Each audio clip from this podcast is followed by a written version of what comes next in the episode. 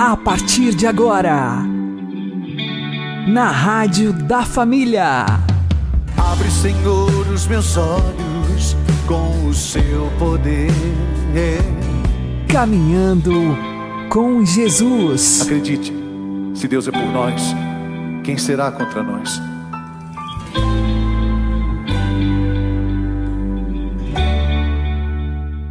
Olá, meu querido irmão, minha querida irmã, ouvintes da Rádio Regional Esperança. Eu sou João Cláudio e este é o programa Caminhando com Jesus. Oremos. Inspirai, ó Senhor, as nossas ações e ajudai-nos a realizá-las para que em vós comece e para vós termine tudo aquilo que fizermos. Por Cristo, Senhor nosso. Amém. Santíssima Virgem Maria, Mãe de Deus, rogai por nós. Castíssimo São José, patrono da Igreja, rogai por nós. Tendo visto em sonhos o anjo que lhe disse: José, não tenhas medo de receber Maria, então ele assumiu a paternidade de Jesus, que sabia não ser biológica, mas elevada por uma graça do Espírito Santo que lhe deu, de fato, um coração de pai. Quando obedece ao anjo dando um nome ao menino, São José assume a condição de pai, a qual floresceu, desabrochou de forma esplendorosa quando ele, na noite santa de Natal, recebeu Jesus nos braços pela primeira vez, como se fosse sua primeira comunhão.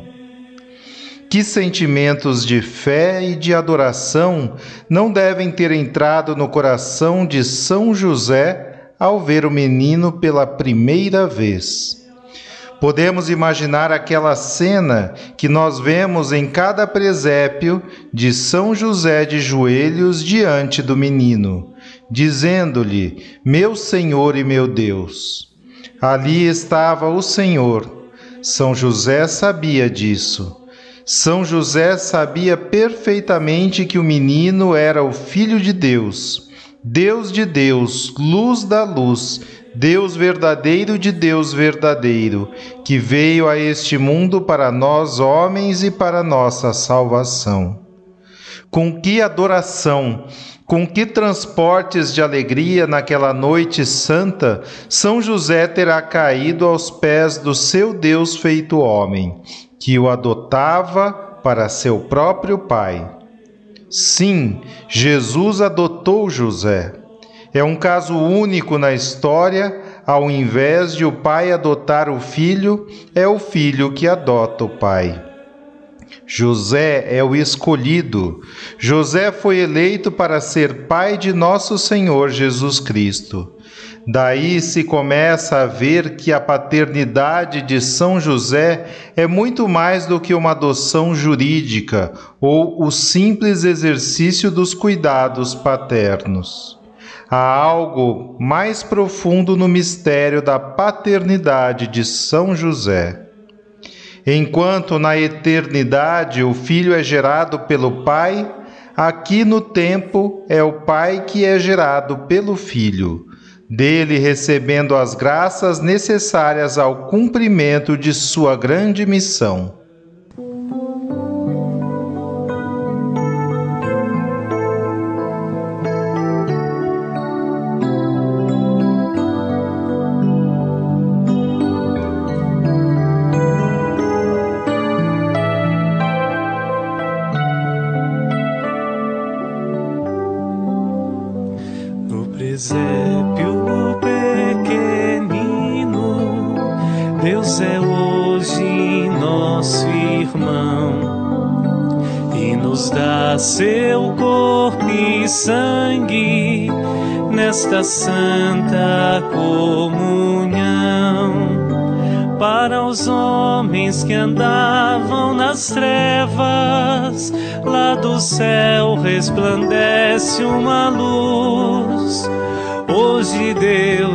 Visitou esta terra e nos deu o seu Filho Jesus No presépio pequenino, Deus é hoje nosso irmão e nos dá seu corpo e sangue nesta santa comunhão de uma flor germinada na terra, fecundada por sopro de Deus. Hoje um novo começo desponta e se abraçam a terra e os céus.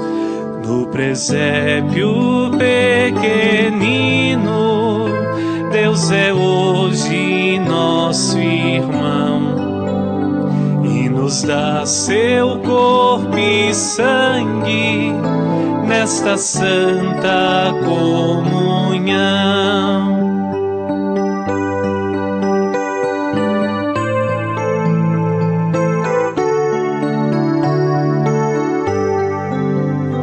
Boas novas de grande alegria, mensageiros do céu vem cantar e os pastores um anjo anuncia: Deus nasceu em Belém de Judá. No presépio pequenino, Deus é hoje nosso irmão e nos dá seu corpo e sangue nesta santa comunhão.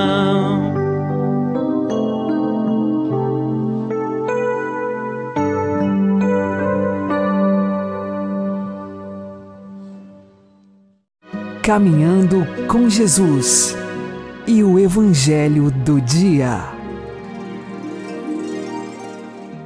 O Senhor esteja conosco, Ele está no meio de nós. Anúncio do Evangelho de Jesus Cristo segundo Lucas. Glória a vós, Senhor. Naquele tempo, disse Jesus a seus discípulos: quando virdes Jerusalém cercada de exércitos, ficai sabendo que a sua destruição está próxima. Então os que estiverem na Judéia devem fugir para as montanhas. Os que estiverem no meio da cidade devem afastar-se. Os que estiverem no campo não entrem na cidade, pois esses dias são de vingança, para que se cumpra tudo o que dizem as Escrituras. Infelizes das mulheres grávidas e daquelas que estiverem amamentando naqueles dias, pois haverá uma grande calamidade na terra e ira contra este povo.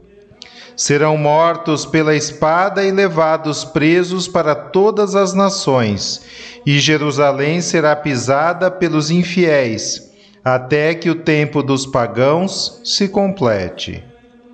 Haverá sinais no sol, na lua e nas estrelas. Na terra as nações ficarão angustiadas, com pavor do barulho do mar e das ondas.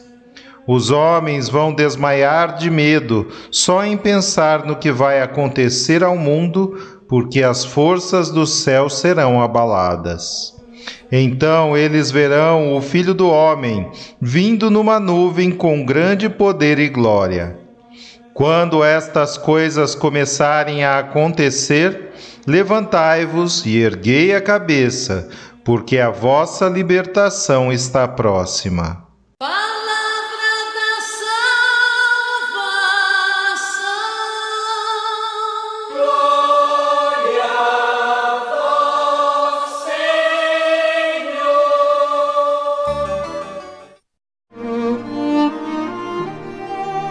Agora, a homilia diária com o Padre Paulo Ricardo. Meus queridos irmãos e irmãs, continuamos lendo o discurso escatológico de Nosso Senhor Jesus Cristo, segundo o Evangelho de São Lucas. Nesses dias, eh, nós vimos um pouco como Jesus fala do fim dos tempos ou seja, da sua segunda vinda para julgar os vivos e os mortos, e dos sinais que precederão. Nós fizemos um resumo tentando colocar em ordem as coisas para a gente entender. Existem sinais da época de Jesus, ou seja, a destruição do Templo de Jerusalém. Jesus, porém, diz: Mas ainda não será o fim. Depois, Jesus relata sinais que irão acompanhar a igreja durante séculos, que é a perseguição da igreja e depois as guerras, fomes, pestes, terremotos, tudo isso. Mas ainda não será o fim. E então, o fim virá com a grande tribulação e os sinais cósmicos que anunciam a vinda de nosso Senhor para julgar os vivos e os mortos.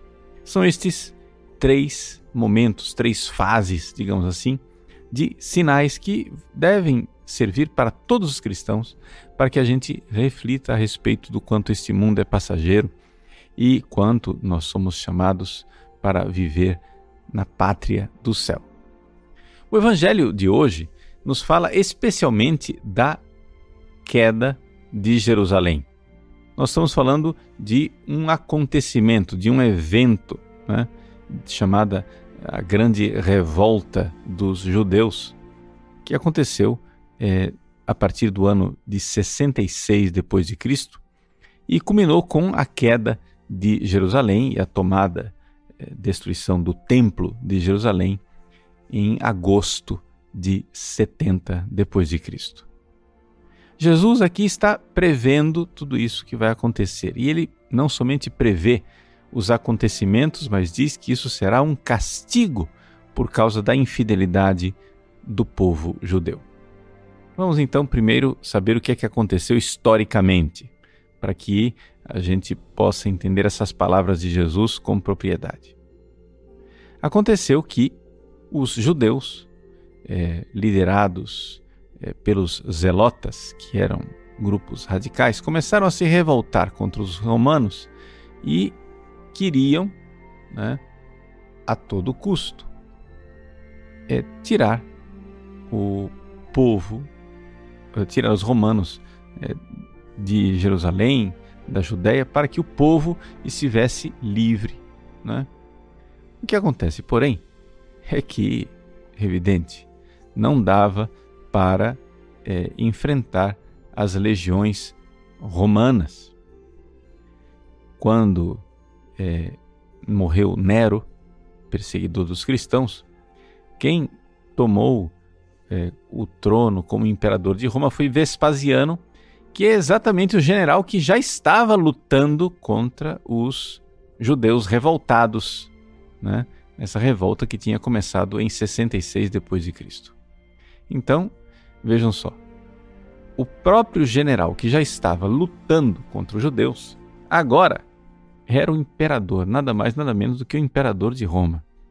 Então os olhos do imperador se voltaram para aquela revolta dos judeus e ele mandou o seu próprio filho, o general Tito, que depois seria também imperador, né, para é, resolver o problema daquela guerra judaica. E então Tito levou quatro legiões. Imagine só. Né? A legião era composta de cerca de 5 mil soldados. Então, nós estamos falando aqui de 20 mil soldados romanos para tomar é, a cidade de Jerusalém. A quinta legião macedônica, a décima segunda fulminata, 15 de Apolinari e a décima legião fretense. Pois bem, a partir é, da Páscoa dos judeus, Tito cercou a cidade. Vejam só, né, aqui também a estratégia dos romanos. Eles esperaram a festa da Páscoa, quando os judeus todos iam a Jerusalém exatamente para celebrar a Páscoa. Aqui, para nós cristãos, é interessante recordarmos que a Páscoa foi também a ocasião em que Jesus foi crucificado. Então vejam como, é, de alguma forma, Deus está anunciando aqui uma espécie de é, castigo por causa daquilo que foi feito contra Jesus. Quando os judeus estavam todos em Jerusalém, ou seja, quando a população da cidade né, triplicava praticamente de tantos peregrinos, Tito, com as suas legiões, cercou a cidade. Primeiro, ali o que se deu foi um grande desespero, porque começou a faltar comida mesmo. Era muita gente dentro da cidade. Os zelotas, porém, não queriam saber de negociações, eram radicais. E então é, aconteceu a guerra. Né? Tito conseguiu é, uma brecha na terceira muralha, depois outra brecha na segunda muralha, tomou conta da fortaleza Antonina e finalmente chegou ao templo. Não era intenção do imperador Tito, que naquela época era general, destruir o templo de Jerusalém. Parece que o que ele queria era fazer com que o templo de Jerusalém se transformasse num templo pagão, né? colocar ali um, um deus romano. Acontece que por um acidente, um soldado atirou, é, atirou uma tocha numa das paredes do templo e aquilo pegou fogo de uma forma incontrolável. Então, em agosto de 70 depois de Cristo, aconteceu aquilo que Jesus previu. Não ficou pedra sobre pedra, não é?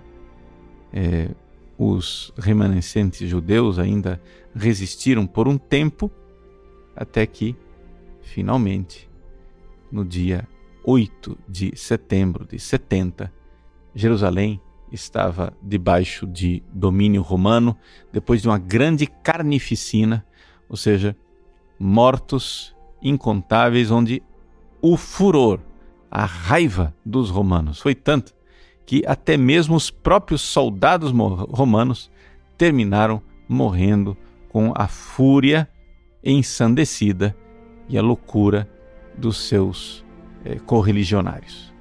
Então, os romanos não somente mataram é, judeus é, civis, desarmados, inocentes, mas também mataram até os próprios romanos entre si.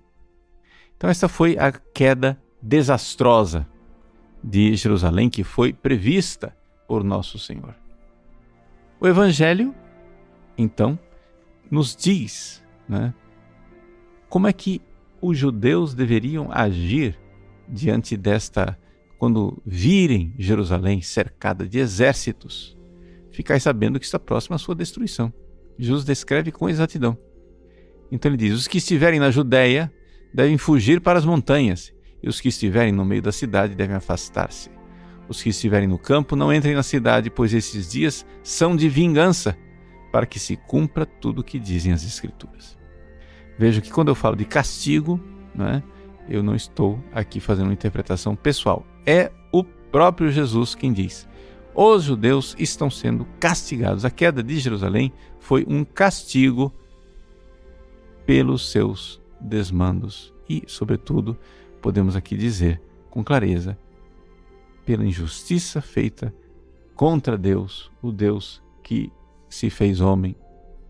Pois bem, diante de toda esta é, destruição, a queda do Templo de Jerusalém fica para nós cristãos como um sinal. Um sinal daquilo que será é, a conflagração né, final no fim, dos, no fim do mundo, no fim dos tempos.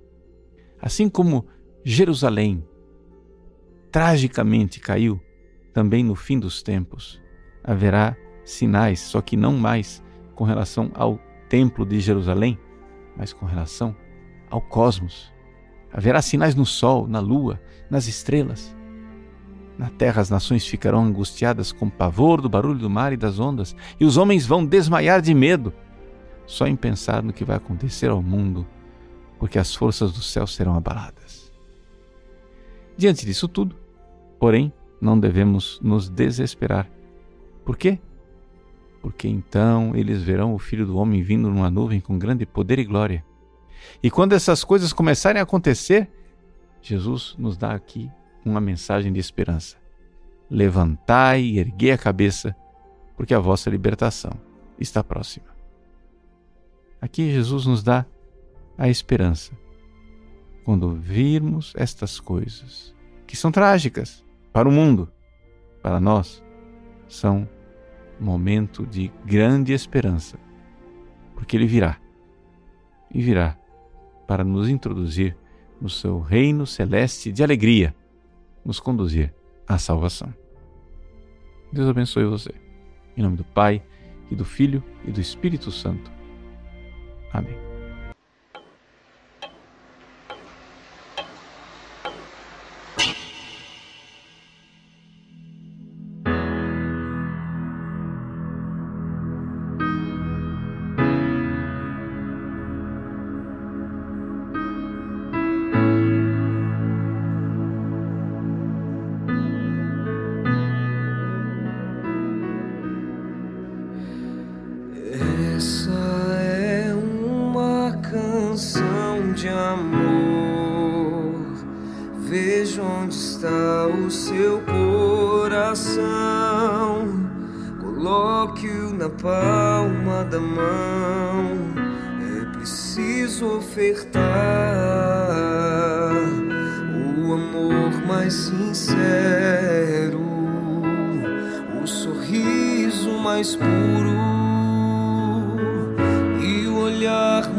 eterno. O mundo precisa saber a verdade. Passado não volta, futuro não temos e o hoje não.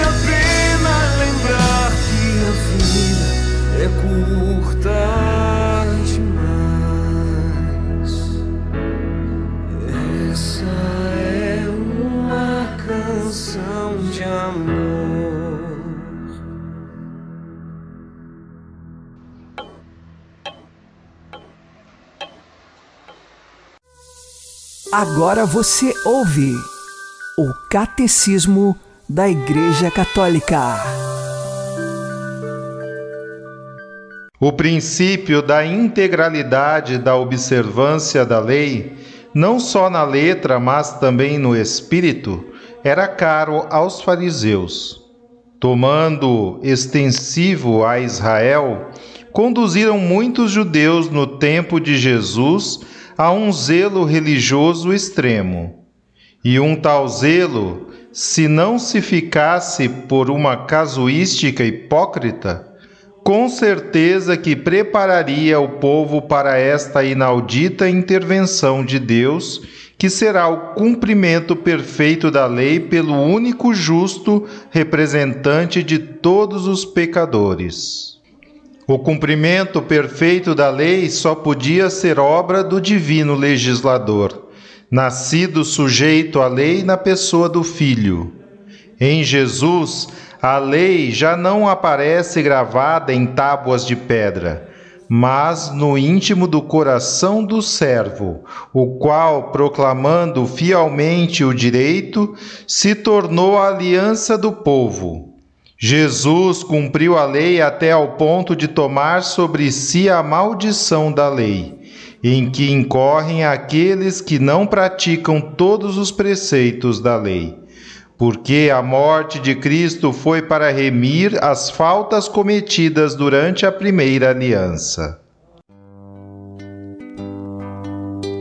Vem, Senhor Jesus meu coração já bate forte ao te ver.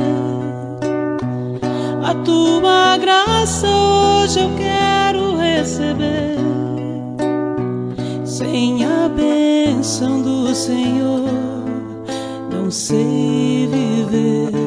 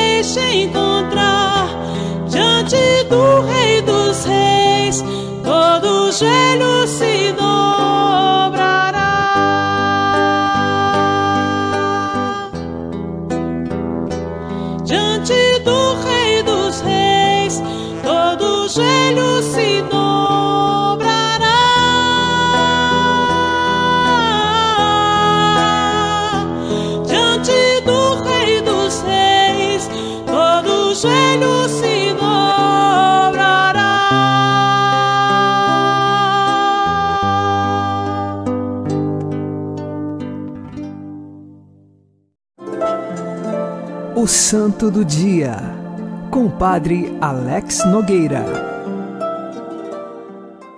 Neste dia 25 de novembro, fazemos memória de Santa Catarina de Alexandria.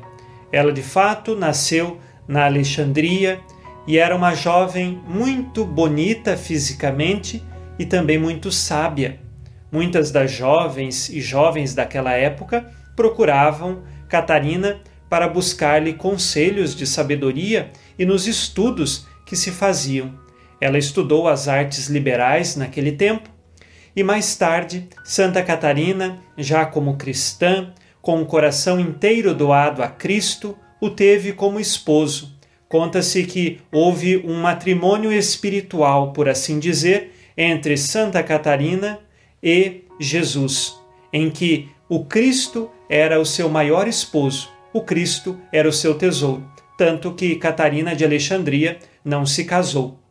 Por ser muito sábia, o seu coração sempre se voltava para as coisas de Deus. E o imperador naquela época, a aprisionou. Por sua beleza, até queria que ela se casasse, mas jamais aceitou, porque ela não aceitaria oferecer nenhum tipo de sacrifício aos falsos deuses. Também, secretamente, foram chamados muitos sábios do império, a ordem do imperador, é claro, para que pudessem debater com Santa Catarina de Alexandria. E quanto mais eles debatiam com ela, mais ela respondia com tanta sabedoria que os notáveis e inteligentes do império se convertiam ao cristianismo. Quando ela estava presa no cárcere, muitos soldados e até mesmo outros que estavam ali presos também se convertiam com a pregação de Santa Catarina de Alexandria e também por sua sabedoria. Diante de todas essas circunstâncias, não havia outro caminho. Ela deveria ser martirizada, morta. E assim fizeram uma grande máquina com várias rodas pontiagudas para matar Santa Catarina de Alexandria. Conta-se também que esta máquina se desfez e depois, mais tarde, ela foi morta. De qualquer forma, entregou a sua vida por Cristo. Ela é considerada também padroeira dos estudantes, porque, sendo muito sábia, nos ensina o caminho da verdadeira sabedoria neste mundo, que é Jesus Cristo. Que Santa Catarina de Alexandria interceda por nós na nossa caminhada cristã e que saibamos encontrar em Jesus o caminho da verdade. Santa Catarina de Alexandria, rogai por nós. Abençoe-vos Deus Todo-Poderoso, Pai e Filho e Espírito Santo. Amém. Fique na paz e na alegria que vem de Jesus.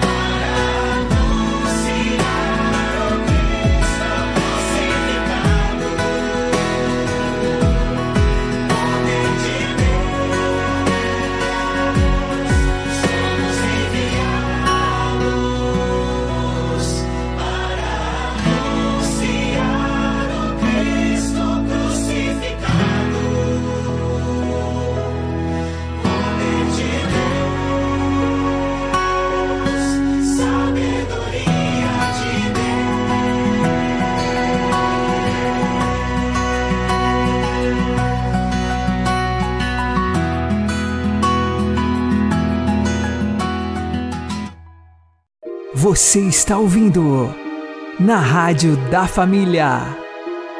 Caminhando com Jesus. Oremos.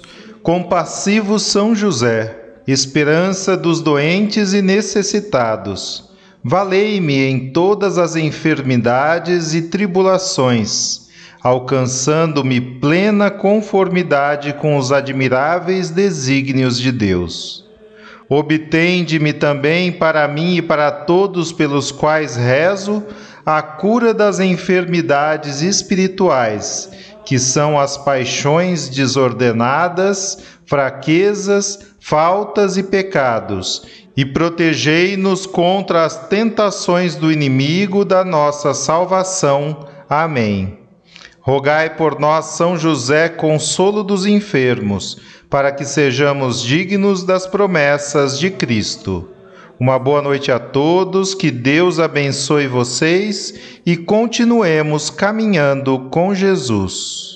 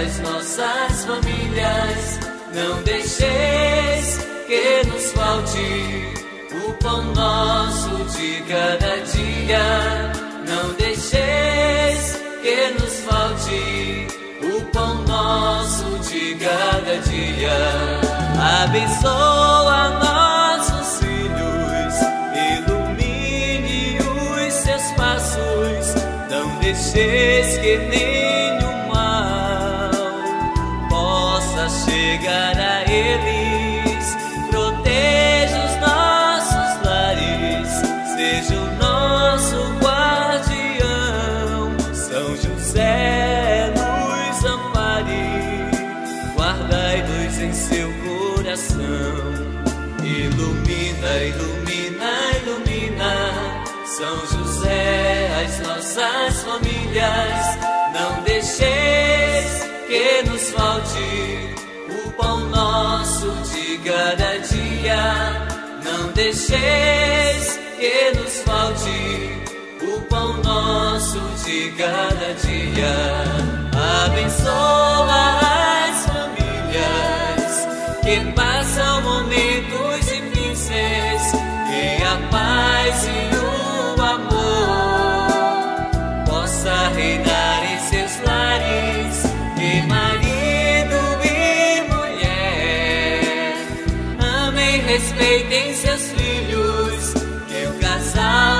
seja unido, para que o lar seja favorecido. Ilumina ilumina, ilumina, São José, as nossas famílias. Não deixeis que nos falte o pão nosso de cada dia. Não deixeis que nos falte o pão nosso de cada dia.